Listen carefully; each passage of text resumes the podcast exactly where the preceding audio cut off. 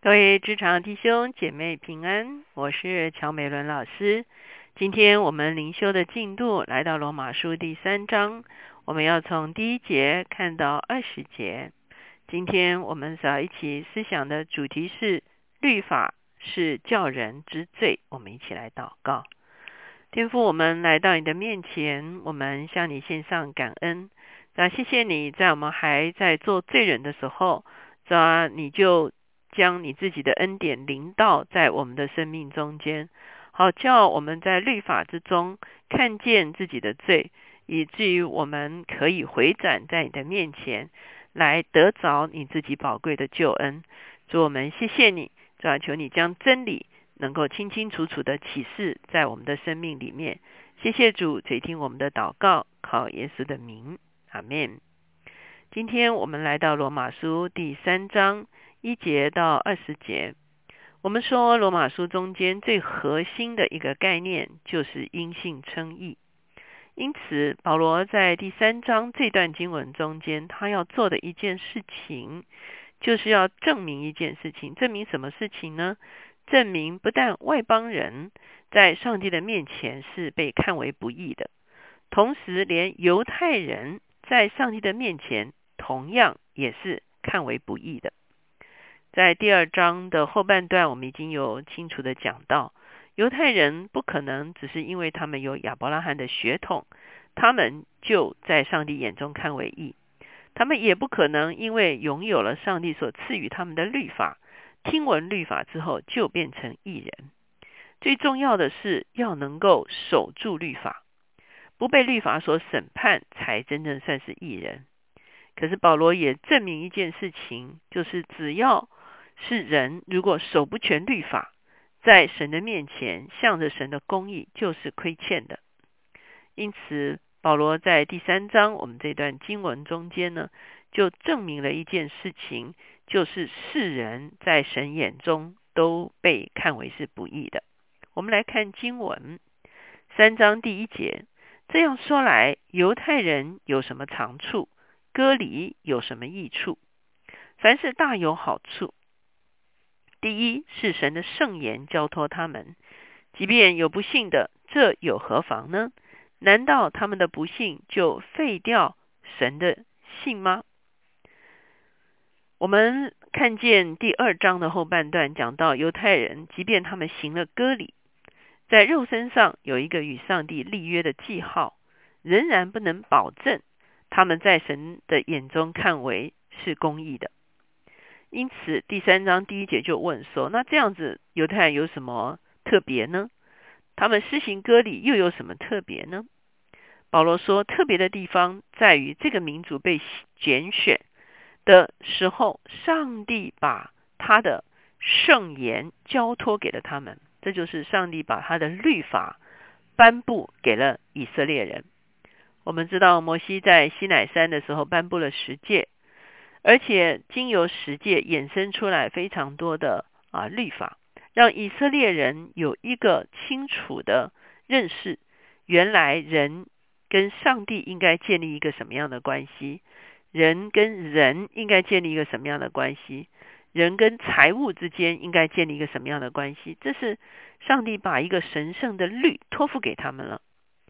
虽然他们守不全这个律，可是上帝毕竟有一个。把他的律启示的对象，就启示给了以色列人。即便他们不信，又有什么何妨呢？因为神的律不会因此而打折扣。即便人不信或者人不遵行，可是神的律却已经颁布出来了。神有一个对象可以来颁布他圣洁的律。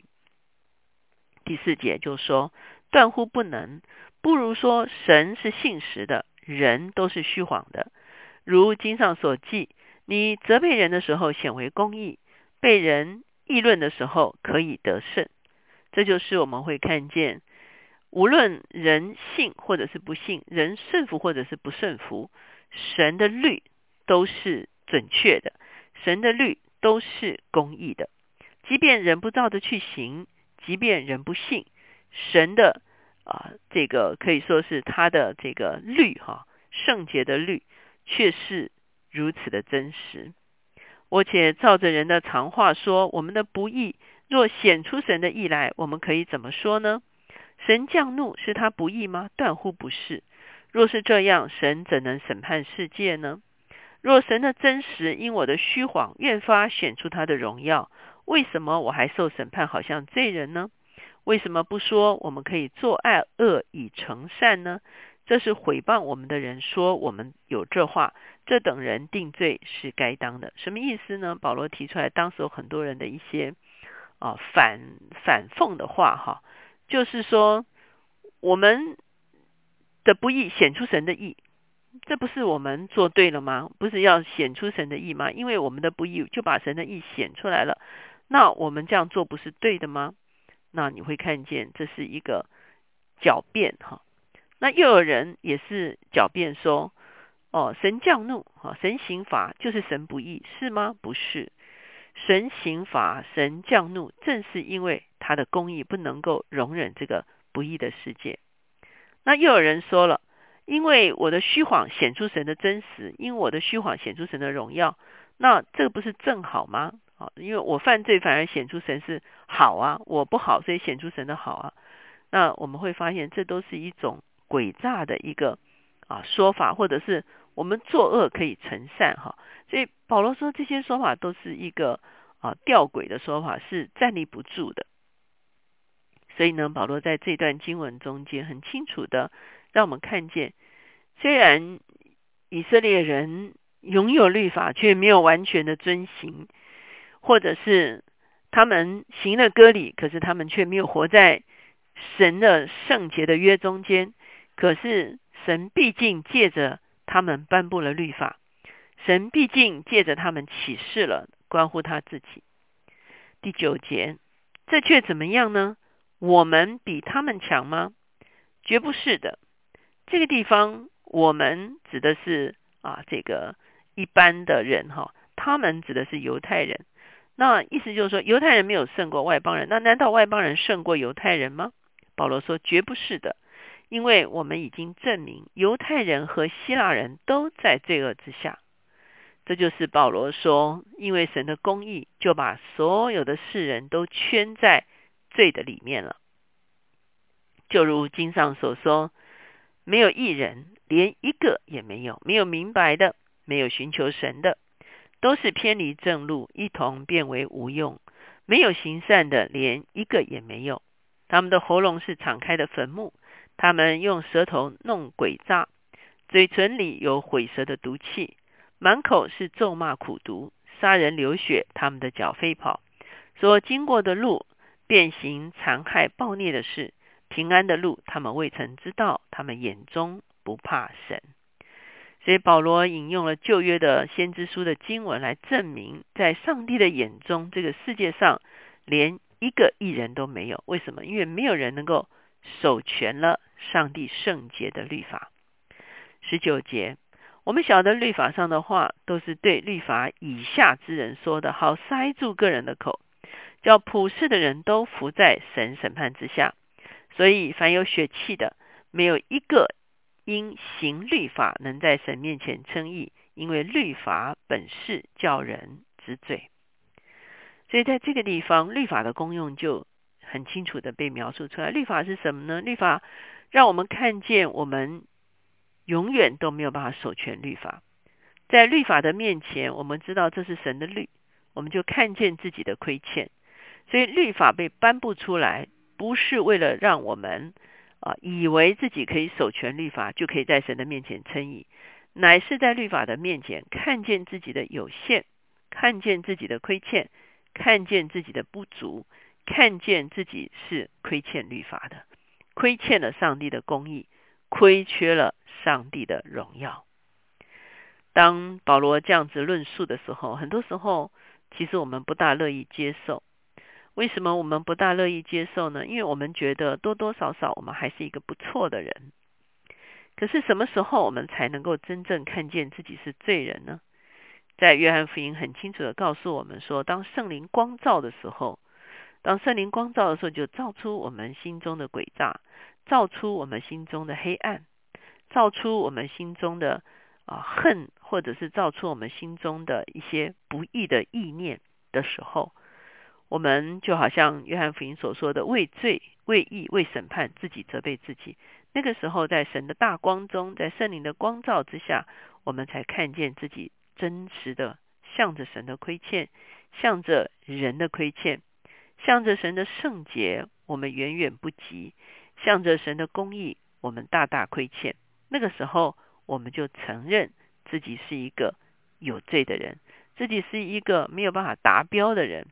自己是一个远距距离上帝的一个标准非常遥远的人，而那个时候我们就只有一条路可以走，就是承认自己是一个罪人。其中的奥妙就在这里：一旦我们承认自己是一个罪人的时候，我们反而有一条出路；一旦我们不肯承认自己是罪人的时候，其实我们就是死路一条。很多时候。啊，人就很希望证明自己是对的啊，甚至啊，我们成了基督徒之后，我们还愿意常常想要证明自己是啊，是是是是是道德非常啊高尚的，或者是我们很想证明自己是啊，是几乎可以在上帝的面前啊被称为义。好像保罗在年轻的时候，他也说自己啊几乎靠着律法称义。可是保罗到年长的时候，他却说自己是罪人中的罪魁。我常常讲，不是保罗越变越坏，越老越坏，而是保罗随着年纪增长，他越认多认识自己，就越多看见自己是不完全的，自己是不足的。又好像在约翰福音中间讲到，有一个行淫被拿的妇人，众人都要拿石头打他。耶稣只说：“你们中间谁是没有罪的，你们就拿石头打他。”经文告诉我们说，围观的人从老到少，一个一个走出去。很多解经家就说：“为什么是从老到少呢？因为年纪越长越多，看见自己的不完全，所以很快就知道，在耶稣的面前，没有人可以拿石头来打这个妇人。年轻的人呢，还认为自己是。”哦，很很很公义的了哈，认为自己都没有犯什么错，可是看不见自己生命中间隐藏的罪。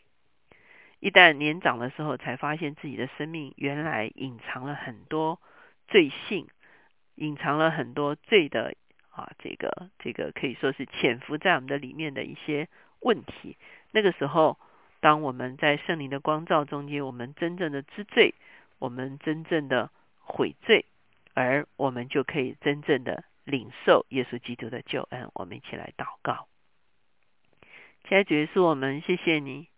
主啊，律法虽然不能叫人称义，主啊，因为我们行不全律法，主啊，可是律法却可以叫人知罪。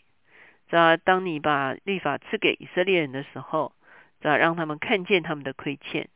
主啊，今天当我们读圣经的时候，我们同样领受了你的律法。我们同样看见自己的亏欠，只要在亏欠的里面，我们就不再逃躲；在亏欠的里面，我们就来回转。只要一旦回转，我们就可以领受你所预备的救恩。这样我们就有路可以走，我们就可以从自己的罪的里面脱离出来。这样我们谢谢你，因此我们欢迎你的律。这样因为你的律是正直的，这样因为你的律是确实的。